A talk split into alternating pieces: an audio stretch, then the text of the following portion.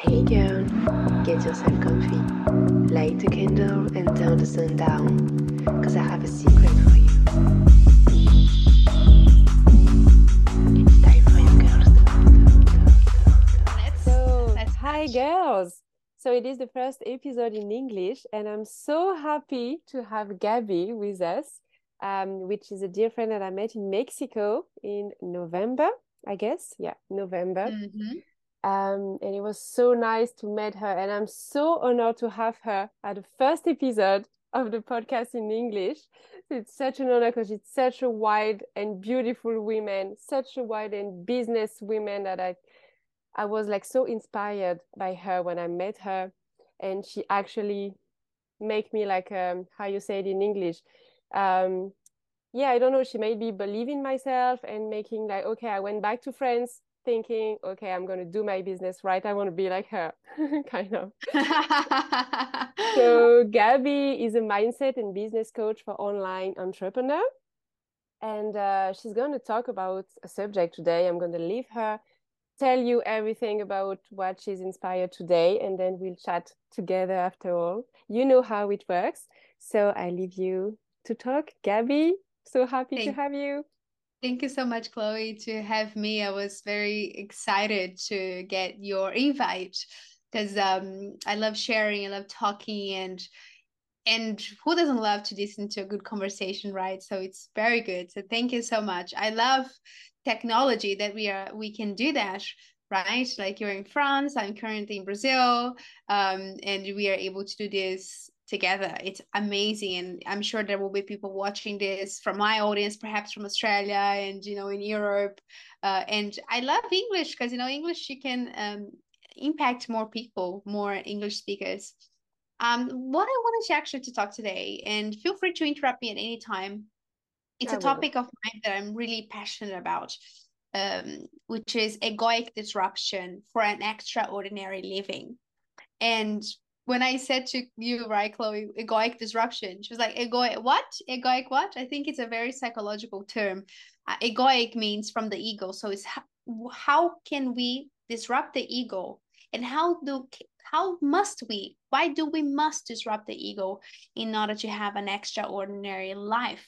And we're gonna also talk a little bit about how you have to disrupt yourself, meaning your ego, in order to have also an extraordinary business.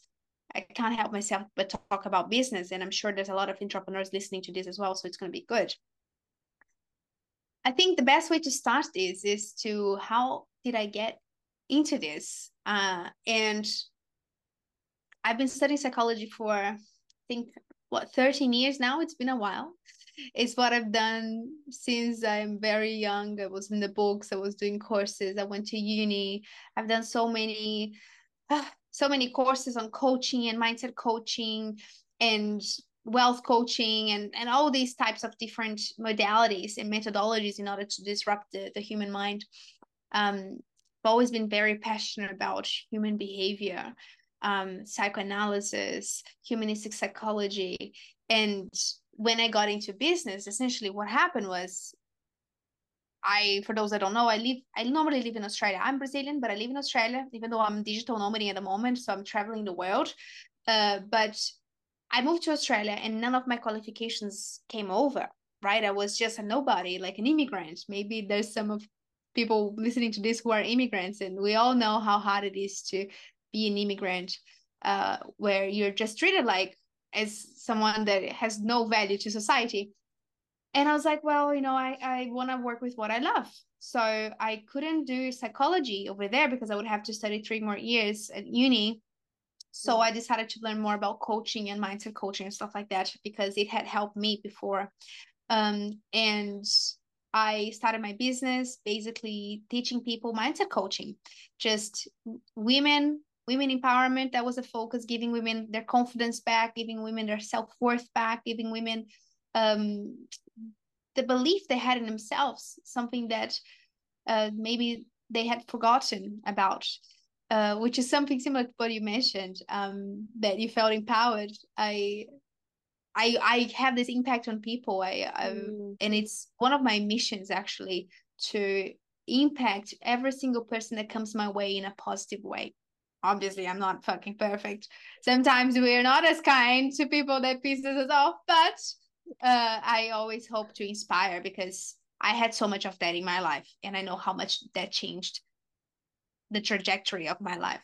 Mm. But essentially, what happened was I was coaching women, I was growing my business. I grew my business to six figures, doing mindset coaching for women, and again, I got more and more women asking me what was I doing to get clients, right? Mm. Alongside with all my knowledge on on psychology, on the human mind, uh, I know a lot about the psychology of the consumer, neuromarketing, uh, you know, presenting, selling, uh, and I basically started teaching these women and a magnetic business model um, based on psychology, which led me to where I am in business now, where I teach women how to have this mindset that is disruptive so they can go ahead and disrupt their business so they can disrupt the world around them but also um, working on themselves obviously but also having the strategy right? Mm-hmm. because we all know the business we we can want it very very much but if you don't know exactly what to do at the right time and how to get clients and how to get there um it can get very complicated. Yes. Please interrupt me anytime because you know otherwise i'm just gonna be because I can talk a lot and I like talking. You do, Nafana. It's fine. It's perfect. Nice. and then when when we come when we go into egoic disruption for an extraordinary living, what do I mean by that? Right? When up to when we are seven years old, uh, that's when we are formed all our beliefs, mm. all of the things we believe, all the things that we see. And funny enough, we only have two fears that we are born with, which is the fear of loud noises and the fear of height. Everything else, every single other fear we have is learned by observation or by experiencing it. So let's say, for example, a, kid is watching a cartoon and there's a man running away from a ghost in this cartoon the child not doesn't even know what a ghost is but her mind will go well if that man is running away from that ghost it mm. means that that ghost is dangerous so i better be scared of it too um and obviously part of my work is a lot around evolutionary psychology which means how our mind works and how we behave how that is determined by how we evolved as a species which is really really interesting so that's it you know we are evolved to to to learn with others so we don't die essentially because if you die it's a game over. Because we used to live in a world that was so dangerous right? We could get hunted you could starve you can die from exhaustion. But now these days what happens is we don't have those problems anymore at least not um there's a lot of poverty in the world but the people that are at least listening to this i'm sure they're not in a poverty condition. They don't fear uh, that they won't have where to sleep tomorrow or that they're going to get hunted down or they don't have what to eat. But then we have these new age uh, problems right? Which is we start feeling failure. We start fearing uh, rejection. We start fearing not being good enough which are just just like being fear, fearful of ghosts are learned by observation and learned by experiencing it just like I said, we most of our beliefs. It's I think along once I heard in the statistics, and please everyone forgive me. I I'm shocking when it comes to referring the things I read. I don't. I read so much. I don't remember where I took it from. Something I need to get better. Uh, but it's about seventy seven percent of our minds today. That's the average, right? Yeah. Was formed by the time we're seven. Okay. It's a shocking number that 92% of the thoughts we have today are the same thoughts we had yesterday, are the same thoughts we had yesterday, are the same thoughts we had yesterday. So you can see how uh how retrograde we all are. Because think about it. If 77% of you, oh this is all shaking. Seven if 77% of you is from zero to seven year old Chloe, and whoever raised you was 77% their seven year old. Mm. And whoever raised them was, and on top of that, 92% of our thoughts are the same of yesterday and the yesterday and the yesterday. It just goes to show how the way we are raised in a normal way of being raised, right? Like just traditional, unless you have a parent that is a coach and he will teach all the cool stuff from the very early age. It's very retrograde. Um, and talking about ego, a lot of people think the ego is a bad person, right? It it makes the ego look like a, a devil. Oh, ego is bad. I need to kill the ego. Oh, he's so egocentric ego this, ego that, ego that. But the ego, just like what we're talking about, Chloe, like with our periods, right? Just like yeah. PMS. You know, it's yin and yang. In order for you to have the beautiful ovulation period of our time that we feel so amazing and so glorious, we have to go through menstruation. Exactly. And right? And the same way with our ego, in order to be in our highest self, in order to be these humans that we are, we have to have our ego because it's part of our psyche. Uh, they every everyone everyone is egocentric. Everybody's egocentric. If you tell me, "Oh, I'm not ran by my ego," you're lying. it's true because we are always thinking about us, mm. right? In an unconscious level. Obviously, consciously, you want to impact you want to serve the world you can have a good you can be a good person and upala you you can be a good person and be egocentric but the ego is always there. And when i talk about when i want to bring this discussion about the ego disruption for an extra or extraordinary living that's where i want to come from. How if you live life just the way you were born the way you things were with your sense of good and bad you know this is good this is bad i should be doing this i should be doing that. Uh, if you just follow what your egoic agenda tells you to do not only you're going to live very likely a ordinary life but you're going to create a life that just reminds you of everything that you're not. Let me break this down because the ego mm. we can never be whole in our egoic agenda meaning the way our brain evolved is a way that it's always in lack again evolution if you if you had if you felt so abundant and grateful back in the stone age you would die yeah. so the ego always likes to think that you're not good enough, that you're not doing enough, and what you're doing is wrong.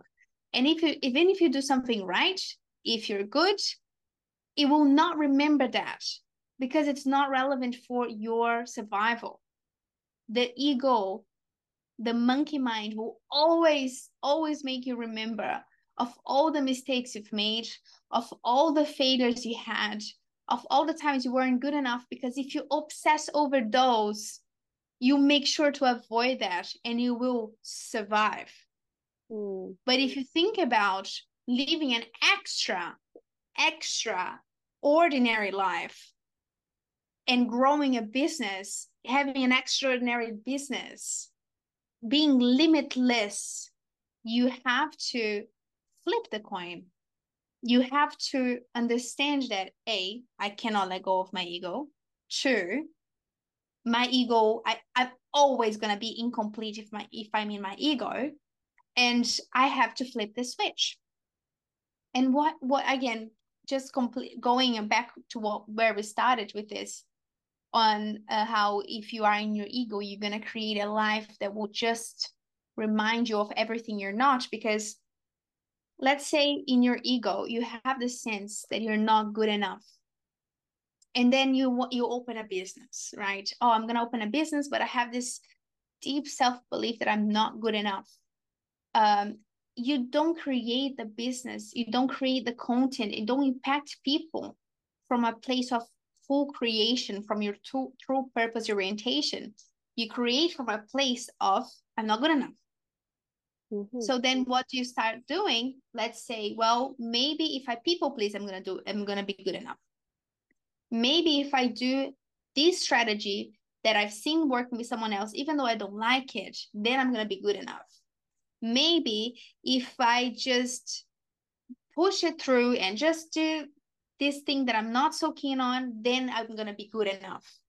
So then, can you see the difference between creating a life from an egoic agenda, which you don't feel complete, in opposed to building a life that you're being guided by your true purpose orientation?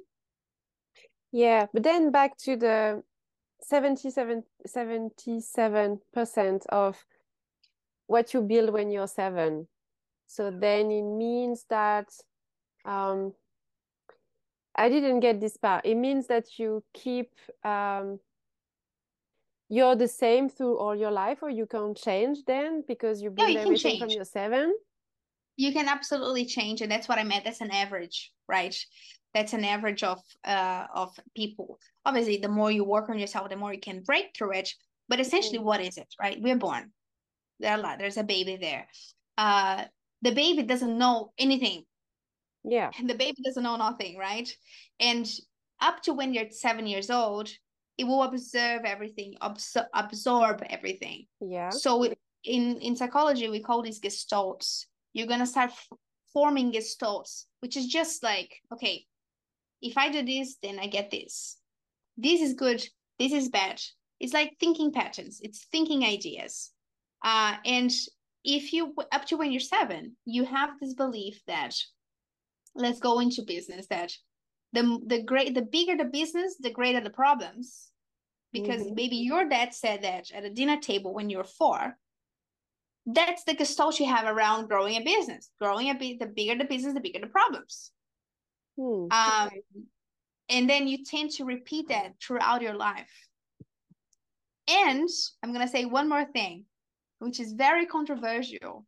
Some people think that you can overcome limiting beliefs. You can break down limiting beliefs. You can completely like destroy limiting beliefs and create new ones. Yeah. And this is true in some level of generic beliefs, like the bigger the business, the bigger the problem. Yeah. But when it comes to existential beliefs that are very close to our ego and very close to our core, and then that's something that I would get into in another conversation into Enneagram, uh, you can never change that because this is the essence of who you are. This is literally attached to your, your identity. Mm. And your identity is just the little fluff, it's the presentation your ego puts out to the world for you to be presentable. Okay, this is the ego, this is everything I believe, these are all my gestalts. So I'm going to create an identity. And this identity I'm going to show to people. So, in order to have an extraordinary life, you always have to be questioning your own identity all the time. And through that questioning, you'll be able to break through that 77% and and go more into 60%, you know, 50%. Can you fully be 100% a new person? No, mm. just in another lifetime. So what do you think about you? How when you discovered it, like how did you work on it for you, for yourself, like to live this extraordinary life? Mm-hmm. Yes, that's a good question. Um or how do you feel maybe about that like yeah today that's a good question. I think i have to start with a little bit of my story that i had an eating disorder for nine years. For nine years i struggled with bulimia mm-hmm. and with self-harm and also i had some suicide episodes. So i was really very much into my shit very much into my ego and all my limiting beliefs swimming on them rolling on them you know rolling on dirt. Uh and that was such a hard time of my life. Uh it's funny you know in chinese the word for crisis the the the little symbol i think it's called kanji i think the same symbol that for it's for crisis it's for growth. Okay. because the more and think about it right the more you suffer the more you learn. Mm-hmm. this is proven. Birds from new york city are smarter than birds from california. Same time of same same breed of birth of bird same same age it's just smarter because it goes through more adversity mm-hmm. right I had to work with a lot of professionals um, and coaches to break through that. And that was the very first time I had a very big egoic disruption. but not only when I overcame the problems, but when I was having my image disorder, body image disorder, because my ego wanted to be seen and wanted to be cherished and wanted to be um to good. And in my mind um i wasn't good. I wasn't be going to be looked after and i'm gonna i wasn't going to be good uh because i wasn't looking in such a way which let's it's a topic anyway. Mm-hmm. um so that was a time for example that i had a big egoic disruption because I had to truly, you know, eat my fail. I had to eat the fail that I wasn't someone that I wanted to be. Mm. But this is a great example to show how you're never complete in your ego because my ego at the time thought that in order for me to be who I wanted to be, I needed to be skinny. Mm-hmm. Which goes to which goes against being in a true purpose orientation. But moving past that, when I opened the business, I always say I think opening the business was just as hard for me. Then um let me just put this on charge. For me, opening the business was just as hard as uh, overcoming my eating disorder. Having a business is really tough. Having mm-hmm. a is really tough, especially the business that we are in, Chloe. That it's you. Yeah. You know, I started an e-commerce, and let's say I'm selling this if this is selling, great. If this is not selling, fuck this. Get something else. Yeah, exactly. If the person providing this, fuck this, get something else. You know, like it's not a it's so impersonal, but the type of business we are in and the vast majority of my clients, it's very much personal, it's very much you. Mm. So you are constantly having your having taken slaps on the face every time you put content out there and you expect to go viral and it gets two views and then you go fuck you know you, you you question everything question if you're doing the right thing question if what you have to offer is valuable and everything. Yeah. Um and how can you disrupt that? So can you see that this level of disruptions like the ego is spoiled. Oh i want to have success. I'm gonna post this reel i'm gonna be successful. But life doesn't give it that. The mm. algorithm is bitch. But how can you disrupt that in order to have an extraordinary life how can you disrupt your negative thinking in order to have a disruptive life? And that is the hardest thing and that is the challenge. This is why people hire me because they they they want to find out uh, how can they overcome their fears their their emotions the the lack of management the lack of emotional sorry i'm just going to put this here. There you go how can they manage their lack of emotional intelligence? How they can manage their emotions? How can they manage um, the challenges they feel as they move closer to their end result? And the answer is psychological work. There's really no magical pill. Um, you can do different types of techniques which i do with my clients. You know i've done timeline therapy many times with professionals on me. I do it with my clients just to create like some kind of emotional hygiene. Yeah. You can clear out the shit, but it's like a house. It will always get dirty. You don't clean a house once and it's good for the rest of your life. Yeah, you continue. That's a good that's a good example. Because mm-hmm. you always think like, okay, I'm cleaning my shit, I'm going forward, it's good, and then you're done. But actually not. It would be like um stupid to think that uh when you do it one then it's forever you actually have Absolutely. to do your whole life kind of. And maybe and that's the yeah. And i was just gonna say that's something else. When i used to be a confidence coach purely teaching women confidence i would ask them are you confident in life? Is there anything else? Is there anything in life? Is there any area of your life that you're not yet super confident? And the women they used to tell me oh no i'm super confident. Thank you very much I knew that that women weren't growing in their lives. Mm. If a business owner told me, "Oh, I'm confident, thank you," a I think they weren't being sincere with me, or they're fooling themselves and they're not growing. Because yeah. like a house, let's say you clean the house up. Oh, my house is clean. I'm over my shit and everything. But if you don't have guests that come in and got getting in their shoes and eat and dine, or you don't have anyone in your house to interact with you that to make that space dirty then you're gonna have to clean your house again so in business in life relationships if you're not constantly growing and stirring shit up, sure, you're not messing things around more, but you're not growing either. And I can guarantee you're not living an extraordinary life. Yeah, because you get bored in your clean house alone and yeah, in your comfort zone. And yeah, it's not interesting at the end. Mm-hmm.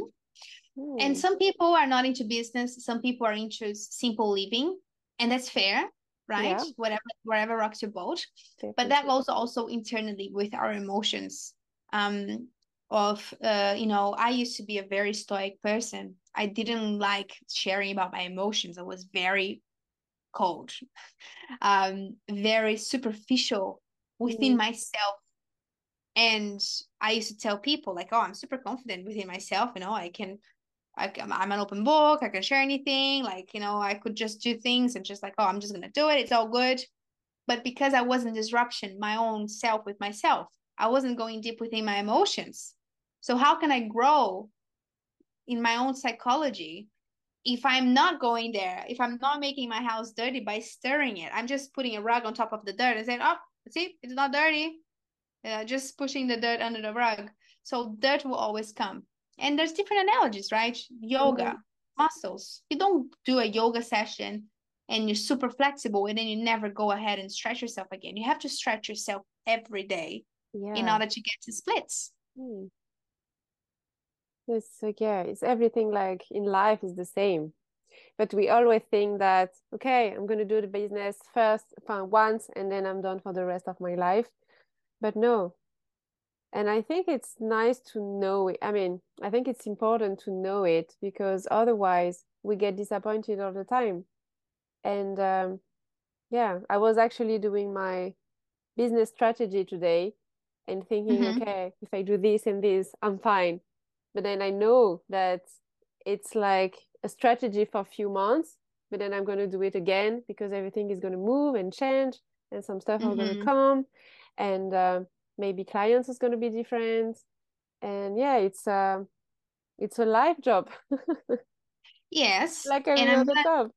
Exactly and the thing here chloe which is i talk a lot to my clients and you know people that follow me is it's not even that. It's not even just doing doing the work. You have to take action in order to go forward. That's yeah. you can't go against that but it's how do you feel under that? Mm. How do you truly feel under trying, not succeeding, the change, the coming and going? How it's interesting to know how is your self-worth oscillating with all this? You know, when your business is doing great, if your self-worth is high, and when your business is shit, your self-worth is low, there's something you have to address here because you can we cannot count. It's it's not fair. You can't live an extraordinary life if your self-worth is attached to something outside of you your self-worth is you're already worth just for you exist and this is also something that i want to just tap on it which is the ego is really really good at putting conditions to our happiness mm. to putting conditions for us to be fulfilled to putting conditions for us to feel love for putting conditions for us to feel wealthy and I'm not a hypocrite. Money is important. It, we need money, cash. We need cash. It's not just, oh, I'm abundant. No, we need cash, right? So we need to take action. But for example, um, if you, which is this is basically the work I do with my clients. If you have your ego and you disrupt your ego, you soften it and you have the opportunity to peel it for a little bit because you can't mm-hmm. just rip it off. You have to unpeel it.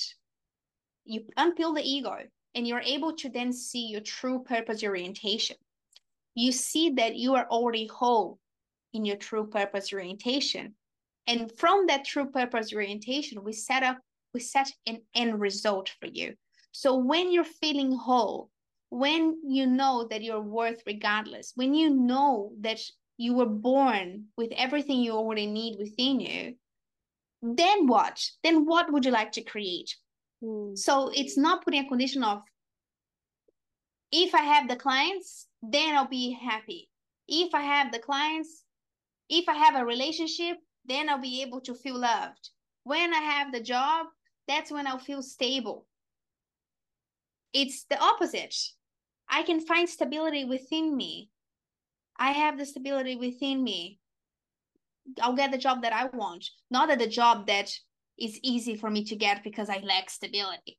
Yeah. Oh, I own, I own, I am already loved. I already have a love in me. It's already in me. Then I can go for the relationship I want, not the relationship that is just there giving you crumbles of love. Mm. I already am worthy. I already have a voice. I already have the I am already impacting people every day when I talk to them. So how can I from that from that sense of wholeness go ahead and build the business that I want? Mm. See can you see how it's different? It is, yeah. It's almost like you're still baking a cake, but there are two different tastes of cake. that goes back into what we started with. If you create a life from your ego, from the lack, you're going to create a life that will remind you of everything you're not. Mm.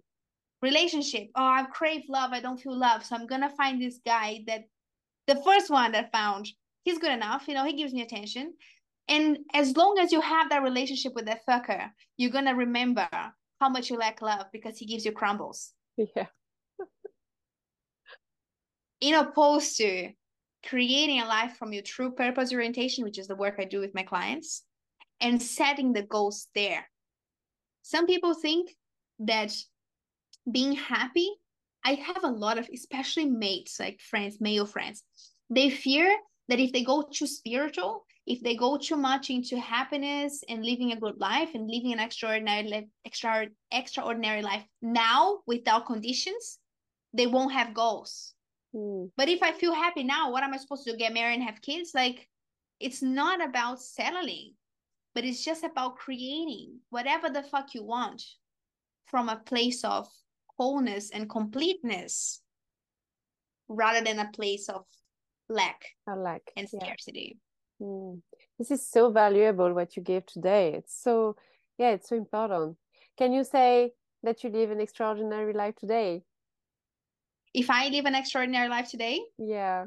yes, I do. Is my life extraordinary every day? No, you know, Mm.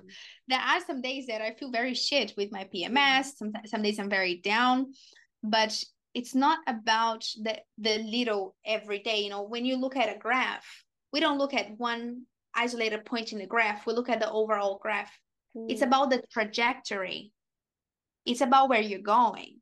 You know, two people that are making, let's say, twenty thousand dollars a month in their business. The person that the prior month had a 50k business, 50k month, is on a downward trajectory. He's Mm. gonna feel like shit.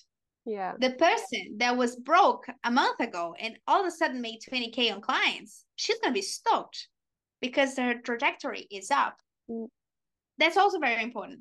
Having an extraordinary life, having an extraordinary business, having success on any area of your life, it's not about where I am today, but it's about where I came from and where I'm going.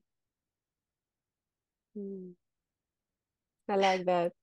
I love it Mhm. because that's what I said when I present you. Like, that's why you empowered me when I met you, is because you really like um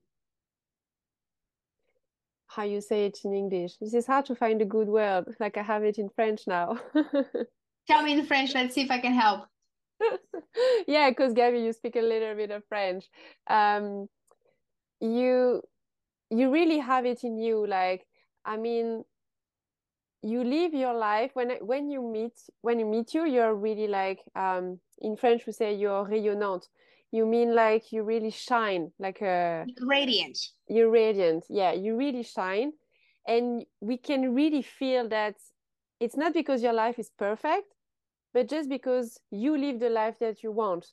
Mhm. And that's what I that's why I really liked about you when I met you.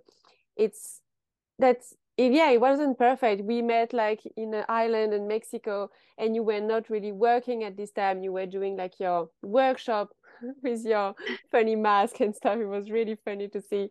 But yeah, you were not doing like the highest of your business at this time, but you were living a good life. And everything was good even in the like you said even if it was not perfect and i think it's really inspired to see that um, you kind of reach the goal because it's not perfect but it's enough and it's going growing like you said but it's enough. Every day it's enough and every day it's perfect in this imperfection i would say. Mm-hmm. and uh, yeah and i think it's really important that you give it to women and men in your coaching. So that's really inspiring. I have yes. three question question for you Gaby. Yes. To end this uh, this chat. Uh, the first one is um, which day of your women's cycle you are do you know or which when my next when my next when my next circle is? No when um where are you in your cycle? Are you like oh where am i in my cycle. I'm yeah. probably on my day today's tuesday. I'm on day five of my period. Five of your period. Okay that's precise. So we're nearly quite um similar. I think i'm day three so we are like close. Yes. Three yes. period uh, the second question is what is femininity for you? What is feminine? Yeah femininity feminine. What is means for you, mm. for you? Hmm. yeah. That's a very good question. What is what is femininity for me? I think wow that's a really good question. I think femininity is as a woman i'm going to say something obvious which is being in touch with yourself. That is obviously the same thing that applies for men with masculinity but that's so important right? Femininity is about being in touch with your emotions is being soft which oh i can't even it's i believe i'm saying that you know because i used to be such a hard ass but it's the ability to be squishy you don't have to be soft to the point that people can break you or you just have to be completely shapeless but it's to be able to to sense the world outside of you mm-hmm. and have the wisdom to with your best of your ability and the best of your heart and your intuition and intention to to do the best you can with with what's around it for me femininity has all to do with pleasure has all to do with um being sexy some people might say that that's very misogynist but that's for me right being feminine uh being kind um, being witty, uh, being intelligent. By the way, it's scientifically proven that women have more emotional intelligence and are more intelligent than men because we had to compensate the lack of physical strength yeah, when true. we were evolving, mm. right? So I think being femininity is also being able to see beyond the obvious. Oh, I like that. Seeing beyond the obvious. I love it. And yes. the last question is, um, what turns you on? To, what turns me on? Yeah. What turns me on? Life turns me on. People turns me on.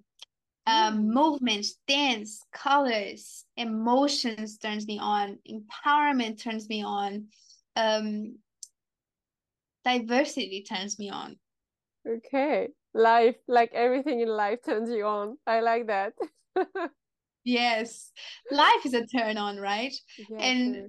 even though I don't believe that every day, because when I'm PMSing, I'm just like, oh, why did I choose to come to this earth again? Honestly, I was telling to a friend actually, I was like, mate, I really fucking hope that when I come back up, I I remember what I had just lived and go, God, I let me be a guide. I don't want to be a human anymore. I can be a spiritual guy. I can be a ghost, like putting pranks on people, but do not send me down there. But at the same time, life is a turn on. I mean, why would it not be, right? Yeah, that's true. I like that. Well, thank you so much, Gaby, for the chat. It was so valuable, so interesting. Thank you. And uh, yeah, we learned so much. You shared so much with us about uh, your knowledge and your spirit and everything you're such an amazing woman and i encourage everybody to know you everybody who can speak english um, who discover you your instagram and all your world actually even your stories and your lives it's like so lightning every day like you're dancing and i'm always smiling when i look at you. So it's so nice. Just just for that it's amazing. Thank and, you so uh, much chloe. So for everybody who are listening like every time every episode i leave you you have five minutes for yourself listening to the music and maybe thinking about what we said. And uh, yeah that's how we close it. Do you have a, a word for the end maybe the word with it is be truthful. Well, it's not a word. Be truthful to yourself and your true purpose. Thank you. Thank, Thank you so you. much. bye bye. Ciao.